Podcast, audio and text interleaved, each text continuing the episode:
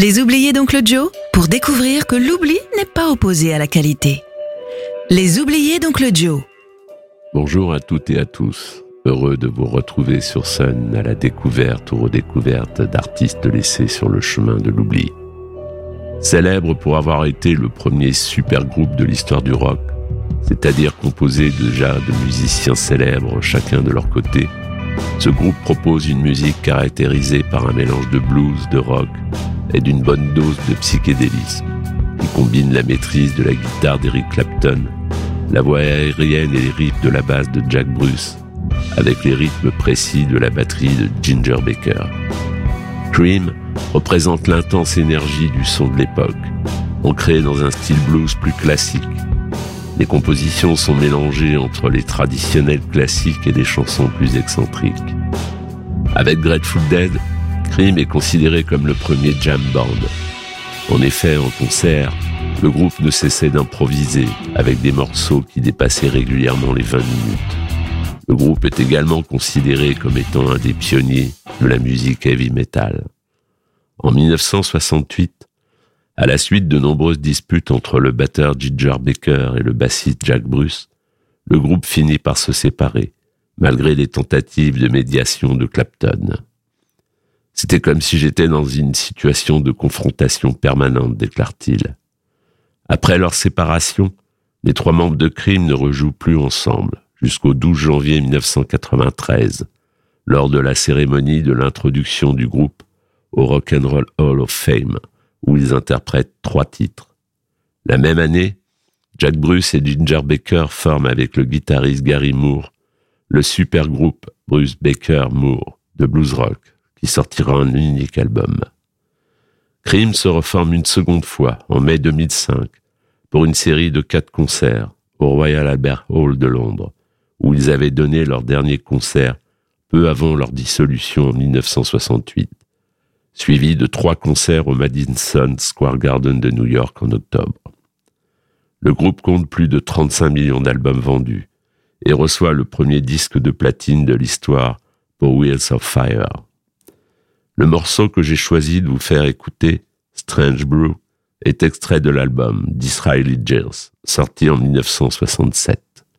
En espérant que les oubliés ne le soient plus, je vous salue et vous dis à bientôt.